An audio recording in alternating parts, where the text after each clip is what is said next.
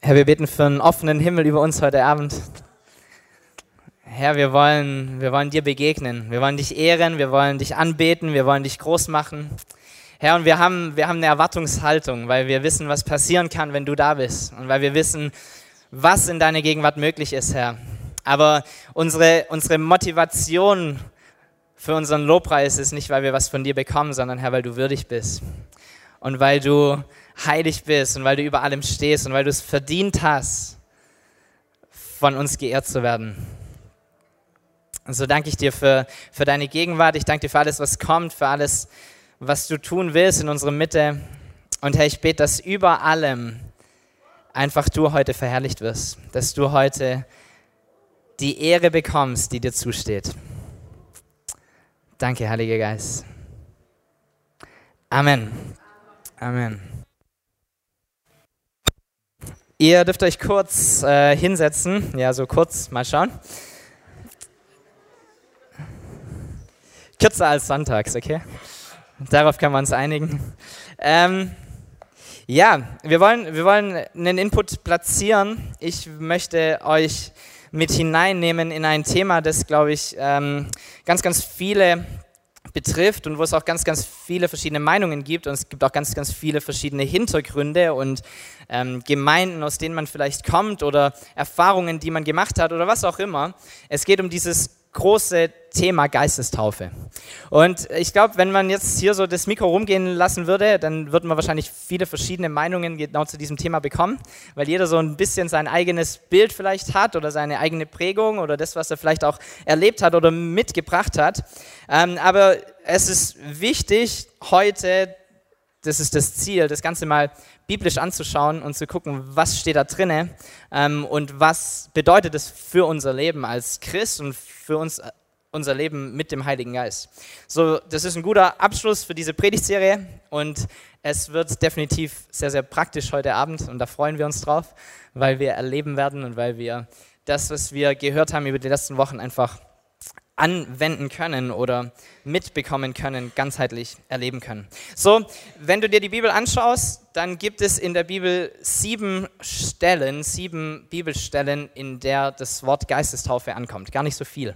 Es sind sieben Stück, die in der ganzen Bibel drinstehen. Vier davon sind in den Evangelien und all diese vier Stellen ähm, sind ein Ausblick auf das, was einmal kommen wird. Das steht in Matthäus 3, Vers 1, wer sich es aufschreiben will, Lukas 3, 16, Johannes 1, Vers 33. Und es sind alles Verse, die so oder so ähnlich klingen, wie sie jetzt auch in Markus 1, Vers 8 klingen. Alles so die Referenz dazu. Da steht, er verkündete, Johannes, der Täufer, nach mir kommt einer, der stärker ist als ich. Ich bin es nicht einmal wert, mich zu bücken und um ihm die Riemen seiner Sandalen zu lösen. Ich habe euch mit Wasser getauft, er aber wird euch mit dem Heiligen Geist taufen. So vier, vier Verse in den vier Evangelien, viermal Johannes, der auf das verweist, was mal kommen wird. Der von sich selber spricht, er tauft mit Wasser und dann kommt aber jemand, dieser Jesus, der wird mit dem Heiligen Geist taufen. Dann eine weitere Stelle, Apostelgeschichte 1, Vers 5, das ist die fünfte Stelle in der Bibel. Da steht, ähm, Jesus spricht und er geht wieder zurück auf diese, oder ein ähnlicher Wortlaut eigentlich. Da steht, Johannes hat mit Wasser getauft, ihr aber werdet mit dem Heiligen Geist getauft werden und das schon in wenigen Tagen.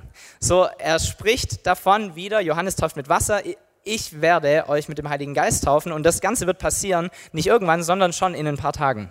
So, er verweist darauf und er gibt sogar eine ähm, Zeitangabe, die in den nächsten Tagen heißt. Dann lesen wir im nächsten Kapitel Pfingsten, Apostelgeschichte 2. Der Heilige Geist kommt auf diese Erde in all seiner Kraft, in all seiner Fülle. Ähm, Menschen sprechen in verschiedenen Sprachen, Heilungen geschehen, Wunder passieren, Zeichen geschehen. Überall, ganz viele Menschen kommen zum Glauben. Heiliger Geist ist da. Und dann sehen wir in Apostelgeschichte 11, Vers 15, ähm, die sechste Stelle, in der es um Geistestaufe geht. Da steht, als ich aber anfing zu reden, ähm, fiel der Heilige Geist auf sie, ebenso wie am Anfang auf uns. Da dachte ich an das Wort des Herrn, als er sagte, wieder die gleiche Stelle, Johannes hat mit Wasser getauft, ihr aber sollt mit dem Heiligen Geist getauft werden. Wenn nun Gott ihnen die gleiche Gabe gegeben hat wie auch uns, die wir zum Glauben gekommen sind an den Herrn Jesus Christus, wer war ich, dass ich Gott wehren konnte oder könnte? Das ist Petrus, der hier spricht und da war diese, ähm, dieser diese zwei Seiten in der frühen Gemeinde, die einen haben gedacht, es gilt alles nur für die Juden und auf einmal hat man bemerkt, hey, vielleicht gilt es auch für andere Menschen. Vielleicht ist diese gute Botschaft von Jesus nicht nur für ganz privilegierte Menschen bestimmt, sondern für die ganze Welt bestimmt. Und er spricht davon, dass er Heiden das Evangelium verbreitet hat, verkündet hat, nicht Juden und diese Nichtjuden genauso den Heiligen Geist empfangen haben, wie sie es auch getan haben. So, es gibt keinen Unterschied zwischen diesen beiden, sondern beide Gruppierungen haben den Heiligen Geist empfangen. Sie wurden vom Heiligen Geist getauft und wieder ist es diese, dieser gleiche Vers, auf den es eigentlich wieder zurückgeht. Und dann der letzte Vers in der Geistestaufe vorkommt, ähm, 1. Korinther 12, Vers 13, da geht es um Einheit. Wieder um Einheit, egal ob wir Jude oder nicht Jude sind, ob wir Sklave oder frei sind, weil wir etwas haben, was uns vereint. Da steht, denkt zum Vergleich an den menschlichen Körper. Er stellt eine Einheit dar, die aus vielen Teilen besteht. Oder andersherum betrachtet, er setzt sich aus vielen Teilen zusammen, die alle miteinander ein zusammenhängendes Ganzes bilden. Genauso ist es bei Christus, denn wir alle, ob Juden oder Nichtjuden, Sklaven oder Freie, sind mit demselben Geist getauft worden und haben von derselben Quelle, dem Geist Gottes, zu trinken bekommen. Und dadurch sind wir alle zu einem Leib geworden. So, das sind die einzigen sieben Stellen, die in der Bibel über Geistestaufe sprechen. Und wenn du dir die christliche Welt anschaust, da gibt es ganz, ganz viel, was Geistestaufe angeht. Ähm, ganz, ganz viele ähm, Bücher und Meinungen und was auch immer. Aber wenn du dir es biblisch anschaust, ist es eigentlich das. So fünfmal als Prophezeiung, zweimal als zurückwirkendes Ding. Ähm, so, wenn du hier bist und Geistestaufe war immer ein Fragezeichen für dich, heute wird es vielleicht so ein bisschen entmythosifiziert, wenn das ein Wort ist. Ähm, so dieses, dieses Ding von Geistestaufe, ähm, was es eigentlich ist. So, ich glaube, es gibt viele Menschen, die, die diese Taufe erwarten oder die sich vielleicht immer wieder danach ausstrecken und die nicht genau wissen, wie funktioniert das, ist das was anderes als meine normale Taufe und wo kommt da meine Bekehrung ins Spiel und was denn überhaupt und gibt es da so viele Begriffe und was auch immer. Aber das, was, was ich lese in der Bibel, ist, dass wir als Christen an dem Punkt, an dem wir zu Jesus kommen, den Heiligen Geist empfangen. So ist die ganz klare Art und Weise, wie es geschieht im Leben Jesus, oder so ist die ganz klare Weise, wie es geschieht, komplett durch die Apostelgeschichte und weiter. So Menschen kommen, sie bekennen ihre Sünde, sie kommen zu Gott, sie nehmen Jesus als ihren Retter an und in diesem Augenblick empfangen sie den Heiligen Geist. Apostelgeschichte 2, Vers 38 bis 39, da steht, Petrus spricht, kehrt um und jeder von euch lasse sich auf den Namen von Jesus Christus taufen. Und dann wird Gott euch eure Sünden vergeben und ihr werdet seine Gabe, den Heiligen Geist, bekommen. Denn diese Zusage gilt euch und euren Nachkommen und darüber hinaus allen Menschen, auch in den entferntesten Ländern, allen, die der Herr, unser Gott, zu seiner Gemeinde rufen wird. Also auch für dich und also auch für mich. So, das ist die Zusage. Wie bekommst du den Heiligen Geist? Bei deiner Bekehrung. Wenn du Jesus dein Leben gibst, dann bekommst du den Heiligen Geist. Das ist eine Geistestaufe, wenn du es so nennen willst. Das ist der Punkt, an dem der Heilige Geist in dein Leben hineinkommt und anfängt in dir zu wirken. Es gibt also diesen Punkt, das haben wir auch in einer der Predigten in den letzten Wochen schon gesagt, diesen Punkt deiner Bekehrung, dieser Punkt, wo du zu Jesus kommst, da bekommst du alles vom Heiligen Geist. Und dann haben wir gesagt, es gibt irgendwann einen zweiten Punkt in deinem Leben, da bekommt der Heilige Geist alles von dir.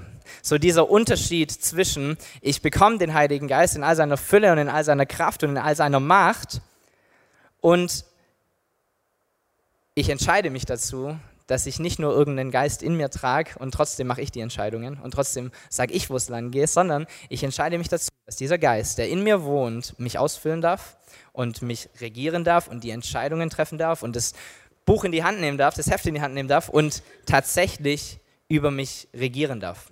So, das ist der Unterschied zwischen diesen zwei Dingen.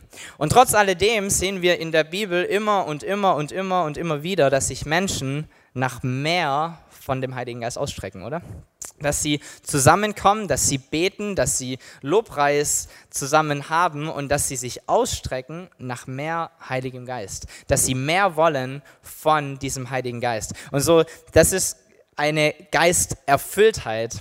Ähm, vielleicht nicht unbedingt eine Geistestaufe, aber eine Geisterfülltheit, die immer wieder stattfindet und die immer wieder stattfinden muss, auch in unserem Leben.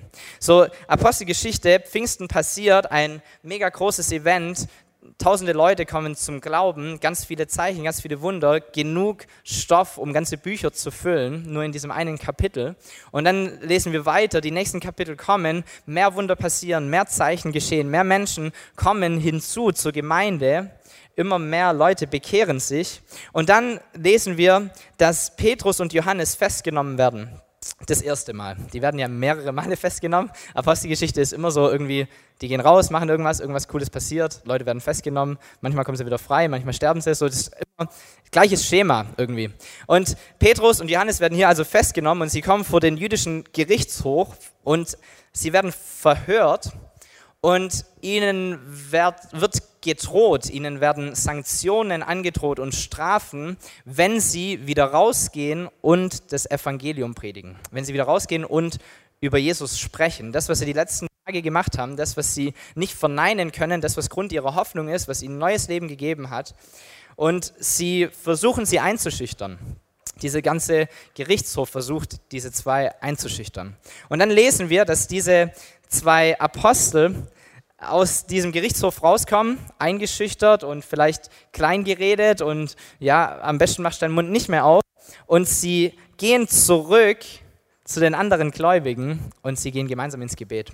Richtig starker Punkt, Apostelgeschichte 4, Vers 29 bis 31. Da steht, höre nun Herr, wie sie uns drohen und hilf uns als deinen Dienern furchtlos und unerschrocken deine Botschaft zu verkünden. Erweise deine Macht und lass durch den Namen deines heiligen Dieners Jesus Kranke geheilt werden und Wunder und außergewöhnliche Dinge geschehen. Nachdem sie in dieser Weise gebetet hatten, bebte die Erde an dem Ort, an dem sie versammelt waren. Sie wurden alle mit dem Heiligen Geist erfüllt und verkündeten die Botschaft Gottes weiterhin frei und unerschrocken. So, sie kommen nach diesem schwierigen Ding zurück und sie werden vom Geist Gottes erfüllt. Und sie bekommen neue Kraft, sie bekommen neuen Mut, sie bekommen eine neue Vision, eine neue Leitung. Und das liest du in der Apostelgeschichte immer und immer wieder. Immer wenn was Schlechtes passiert, die Antwort ist, sie gehen ins Gebet, Heiliger Geist kommt, Kraft kommt. So, Geisterfülltheit ist was unglaublich Wichtiges für das Leben der ersten Gemeinde und auch für das Leben von uns. Wir brauchen genau das. Wenn es die Apostel gebraucht haben, dann brauchst auch du, dann brauchst auch ich. Okay, das ist so dieses Ding von immer und immer und immer wieder zurückkommen zu dem, der dir Kraft gibt, der dir Autorität gibt, der dir die Angst nimmt, der, dir, der dich ausrüstet, der dich ausstattet, der dich befähigt, der dich anspornt. Das ist ein kontinuierliches Zurückkommen. So ist es kein einmaliges Ereignis, so wie es vielleicht in den Köpfen von manchen drin ist, einmal Geistestaufe, dann ist erledigt, sondern es ist ein immer wieder zurückkommen, ein immer wieder erfüllt werden, ein immer wieder auftanken, ein immer wieder komm, mehr Heiliger Geist, komm mehr in mein Leben, komm, füll mich mehr aus, mehr von den Gaben, mehr von der Frucht, mehr von dem, was du hast in meinem Leben. So dieses Ausstrecken und dieses nicht, nicht satt sein, sondern dieses hungrig sein nach mehr von dem, was er hat. Und das ist etwas, was wir uns antrainieren können, glaube ich, woran wir arbeiten können, wonach wir uns auch ausstrecken können, dass wir, dass wir das öfters tun, dass wir öfters zu ihm kommen und genau das tun, sagen, Herr, erfüll uns, weil ohne dich geht es nicht. Herr, erfüll uns, weil ohne dich ähm, schaffen wir nicht das zu tun, was du uns, wozu du uns vielleicht auch berufen hast. Ähm, und das hat ein bisschen auch was mit dem zu tun, was Stefan gesagt hat, dass wir uns ein bisschen mehr rauswagen in Situationen, wo wir ihn brauchen. So, die, die Apostel damals waren mega abhängig vom Heiligen Geist. Sie haben sich immer wieder abhängig gemacht von ihm. Und deshalb haben sie, war es ihnen so bewusst und so klar, dass sie ihn brauchen, weil es ohne ihn nicht funktioniert hätte. Alles, was sie getan haben, hätte nicht funktioniert ohne den Heiligen Geist. So, danach sollten wir uns sehnen, danach sollten wir uns ausstrecken, danach wollen wir uns auch heute Abend ausstrecken. Deshalb ist es egal, ob du ähm, deine Geistestaufe erlebt hast oder nicht, ob du ähm, Gaben in deinem Leben schon hattest oder erlebt hast, ob du Heilung erlebt hast, ob du Zungenrede hast oder nicht, ob du irgendwelche prophetischen Eindrücke schon weitergegeben hast oder nicht. Alles völlig egal. Heute ist ein Tag, wo du erneut erfüllt werden solltest. Heute ist ein Tag, wo der Geist Gottes erneut dich einnehmen sollte und wo du dich erneut ausstrecken kannst für mehr, weil es gibt mehr. So Predigt von gestern, es gibt mehr. Heiliger Geist, egal was du hast, egal wie viel du erlebt hast, er hat mehr für dich. Und dieses mehr gilt es in Anspruch zu nehmen oder zu erleben oder zu erfahren und inkorporieren in unserem Leben. Lukas 11, Vers 5 bis 13 spricht darüber, wie wir ja, konstant sein sollten in dem Verlangen, dass wir mehr bekommen. Da spricht Jesus zu seinen Jüngern. Angenommen, einer von euch hat einen Freund und mitten in der Nacht sucht er ihn auf und sagt zu ihm, bitte leih mir doch drei Brote. Ein Freund von mir hat auf der Reise bei mir Halt gemacht und ich habe nichts, was ich ihm anbieten könnte. Und angenommen, der, den er um Brot bittet, ruft dann von drinnen, lass mich in Ruhe, die Tür ist schon abgeschlossen und meine Kinder und ich sind längst im Bett. Ich kann jetzt nicht aufstehen und dir etwas geben.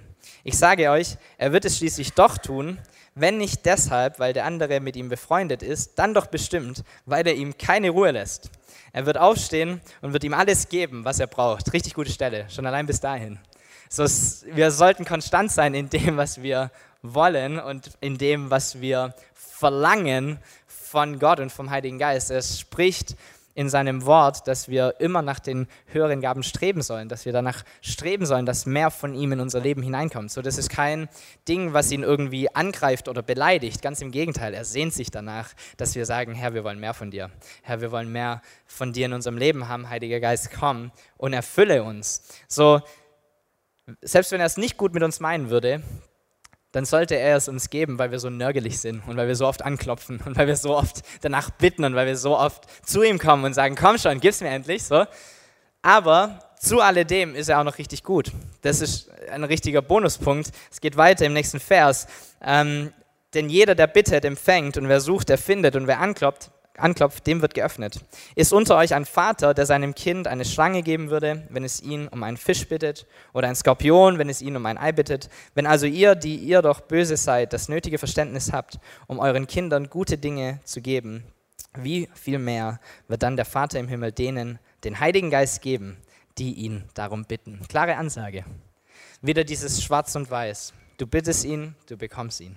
Du bittest um den Heiligen Geist, du bittest um mehr vom Heiligen Geist, egal ob das die Frucht ist oder ob das die Gaben sind oder ob das diese Übernatürlichkeit ist, das übernatürliche Wirken seines Geistes in deinem Leben und du bekommst es. So, so steht es in seinem Wort. Er verspricht es dir. Und er verspricht es dir für heute, er verspricht es dir auch für morgen, wenn du ihn darum bittest und für übermorgen und für überübermorgen. Komm zu ihm und bitte darum und du wirst mehr und mehr Geisterfüllung erleben. Immer und immer und immer wieder. Es ist keine einmalige Sache. Es ist ein immer wieder kommen, immer wieder erfüllt werden, immer wieder mehr erleben, immer wieder ausstrecken. Wisst ihr, ich glaube, in den meisten von uns ähm, liegt seit der Geburt die Veranlagung, Fußballprofi zu werden wenn ich mich so umschaue. So, wir haben ähm, zwei Beine, wir haben zwei Arme, wir haben einen Kopf, der uns mehr oder weniger koordiniert steuert. So, das ist eigentlich alles, was du brauchst. Das ist das, was in dich hineingelegt wurde bei der Geburt. Das Potenzial ist da, um Fußballprofi zu sein. Okay? Und trotzdem schaue ich mich um und ich merke, ähm, es sind wenige hier, die es tatsächlich sind. Und woran liegt das Ganze? Woran liegt es, dass wir die gleiche Veranlagung haben, die gleiche Grundlage haben, das gleiche Ding haben, um etwas zu erreichen und trotzdem gibt es Menschen, die tun es und Menschen, die tun es nicht. So, ich glaube, der Unterschied zwischen mir und einem Fußballprofi ähm, hat mit ganz vielen Dingen zu tun. Es hat, glaube ich, mit Einfluss in ihrem Leben zu tun. Es hat mit Training zu tun. Es hat mit Motivation zu tun. Es hat mit Dranbleiben zu tun. Es hat mit Fokus zu tun. Es hat mit Erkennen eines Potenzials zu tun und der Entwicklung eines Potenzials zu tun. Es hat vielleicht mit guten Trainern zu tun, mit Leuten, die lehren, die unter die Flügel nehmen, die anspornen, die antreiben. Und alle Fußballprofis, diejenigen, die es geschafft hatten, die hatten genau das in ihrem Leben.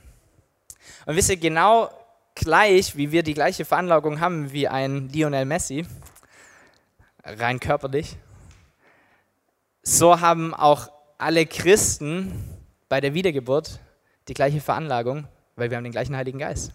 Und trotzdem gibt es ganz verschiedene Christen, oder? Trotzdem gibt es ganz verschiedene Leute, die den Heiligen Geist scheinbar in ganz unterschiedlichen Füllen haben. Woran liegt es? Genau dem gleichen. Es liegt daran, was du mit diesem Heiligen Geist tust, der in dir drin ist. Es liegt daran, wie du dich nach mehr von ihm ausstreckst, wie du dich immer wieder erfüllen lässt, wie du dich vielleicht unter eine Lehre auch stellst, wie du dir Input holst, wie du dich mit Menschen in Verbindung setzt, die dich dazu anspornen, mehr von ihm zu bekommen, mehr von ihm in deinem Leben zu hineinzulassen, wie du trainierst wie du immer wieder Zeit mit Gott verbringst, wie du dich ausstreckst, wie du hungrig bist, wie du Fokus hast, wie du motiviert bist. Aber die Veranlagung ist die gleiche. Egal, ob es in mir ist oder in Philipp oder in irgendeinem Prediger in den USA oder in irgendjemand, der schon zigtausend Leute geheilt hat. Die Veranlagung, der Geist ist der gleiche. Der Geist ist der gleiche. So, Fußballprofi ist vielleicht nicht das Ziel, nach dem wir streben sollten, aber Menschen, die mehr und mehr vom Geist erfüllt sind, das wäre doch was, oder? Das wäre doch ein cooler Fokus. Das wäre doch was, wofür es sich lohnen würde, dran zu bleiben, wofür es sich lohnen würde, zu trainieren, sich zu investieren, sich immer wieder auszustrecken. So, das ist so der, der Punkt, den ich, den ich habe für heute Abend. Ich glaube, von all diesen Dingen hängt es ab, wie sehr, du, wie sehr du den Heiligen Geist in dir hast oder wie sehr du den Heiligen Geist aus dir herauslässt. Und dann kommt dieser letzte Punkt, den Stefan auch letztes, letzten Sonntag angesprochen hat. Es hängt auch davon ab, wie sehr du Dinge einfach auch tust. Wie, du, wie sehr du dem vertraust, dass der Heilige Geist bereits in dir ist und dass er aus dir herauskommen will. So, du wirst keine Totenauferstehung erleben, wenn du nicht für Tote betest. Du wirst keine Heilung erleben, wenn du nicht für Kranke betest. Das funktioniert nicht, sondern du musst diesen Schritt gehen. Du musst diesen Mut aufbringen, zu sagen, ich glaube daran, dass es passieren kann. Ich glaube daran, dass es jemand in mir drin gibt, der das tun kann. Nicht ich, aber jemand in mir und der kann das. Und dann diesen Schritt zu gehen und zu sagen, ich lehne mich aus dem Fenster, ich mache es mir ungemütlich, so dass sein Wirken in mein Leben kommen kann. Wisst ihr, die schönsten Zeugnisse, die lesen sich immer so toll. Aber in der Situation glaube ich nicht, dass es immer so einfach und schön ist. Ich glaube, es fordert immer Mut. Es ist immer Ungewissheit. Es ist nie eine, das wird jetzt passieren oder was auch immer. Aber wenn du diesen Schritt nicht gehst, wirst du es nie erleben. Wenn du ihn gehst, kannst du es erleben. So, du hast zumindest eine Chance, wenn du es tust. So, sei ermutigt, das, was in dir drin liegt, das, was in dir schlummert, das, was in dich hineingelegt wurde, herauszulassen, größer werden zu lassen in dir, sodass es andere Menschen um dich herum auch mitbekommen. Okay? Die Band darf nach vorne kommen. Wir wollen reingehen in den Lobpreis und wir wollen uns, uns Zeit nehmen, um ganz bewusst ähm, uns danach auszustrecken, dass wir erfüllt werden von ihm. Dass wir erfüllt werden von seinem Heiligen Geist. Und da gibt es vielleicht das eine oder andere, was dir auf dem Herzen brennt, was du schon immer ähm, mal erleben wolltest. Vielleicht hast du verschiedene Anliegen in deinem Leben, die du schon lange mit dir rumträgst und wo du sagst, heute Abend ist ein Zeitpunkt, da, da passiert's. Vielleicht hast du dieses Anliegen, dass du Heilung erleben willst oder dass du gerne mal mehr prophetisch reden willst in das Leben von anderen Menschen, dass du dieses Wort der Erkenntnis haben willst, so wie es Jesus immer gehabt hat, dass du ins Leben von anderen Menschen hineinsprechen kannst, dass du Weisheit bekommst, die größer ist als deine eigene. Egal was es ist, egal welche Gabe es ist, egal wonach du dich ausstreckst,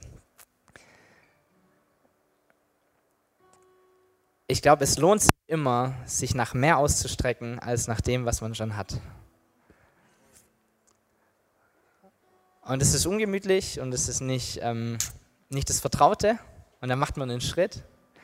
aber es ist das, was uns weiterbringt. Es ist das, was uns mehr vom Heiligen Geist gibt, mehr von ihm gibt. Und so lass uns, lass uns dieses Lied singen, der Ort, und lass uns zu Gott kommen, lass ihn zu dir sprechen, lass ihn dir Dinge aufs Herz legen, was dran ist für dich heute Abend, Dinge, die du erleben willst, Dinge, wenn du deine Bibel aufschlägst, wo du sagst, die haben das erlebt und das will ich in meinem Leben. Vielleicht sind es genau die Dinge, die wir heute mit dir beten sollten, dass du sie erlebst. Vielleicht bist du auch hier und du willst, dass andere Menschen durch dich etwas vom Heiligen Geist empfangen, dass du prophetisch reinsprichst in das Leben von anderen Menschen. Heute ist ein richtig guter Abend und ein richtig guter Rahmen, um das zu üben. Wir sind unter uns. Geht zu irgendjemand hin. Bete für sie. So, lass uns, lass uns diese Zeit nehmen, lass uns dieses Lied singen und du kannst dir Gedanken machen, was für dich heute Abend dran ist. Ich glaube, dass Gott hier ist, dass sein Geist hier ist und dass er spricht und dass er an unserem Herz arbeitet und dass er Dinge in Gang setzt, dass er Träume in uns hineinlegt, dass er